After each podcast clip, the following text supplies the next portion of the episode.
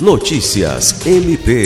O Corregedor-Geral do Ministério Público do Estado do Acre, Celso Jerônimo de Souza, e o Corregedor-Geral eleito para o biênio 2022-2024, Álvaro Pereira, receberam nesta quarta-feira 19 a visita institucional do Corregedor-Geral de Justiça desembargador Elso Sabo Mendes Júnior.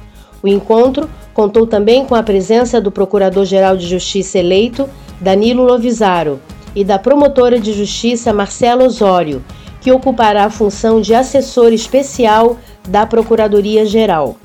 A visita do Corregedor-Geral objetiva reforçar a relação institucional entre os membros do Poder Judiciário e do MPAC, na busca de melhor servir e atender aos reclamos da sociedade.